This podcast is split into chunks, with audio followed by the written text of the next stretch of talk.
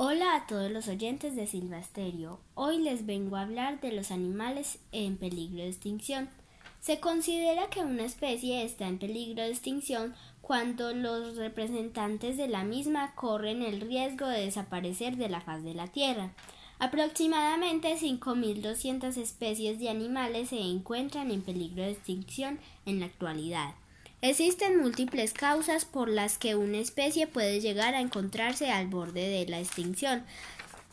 Entre las mayores amenazas se encuentra la destrucción y fragmentación de sus hábitats, el cambio climático, la caza y el tráfico ilegal y la introducción de especies exóticas.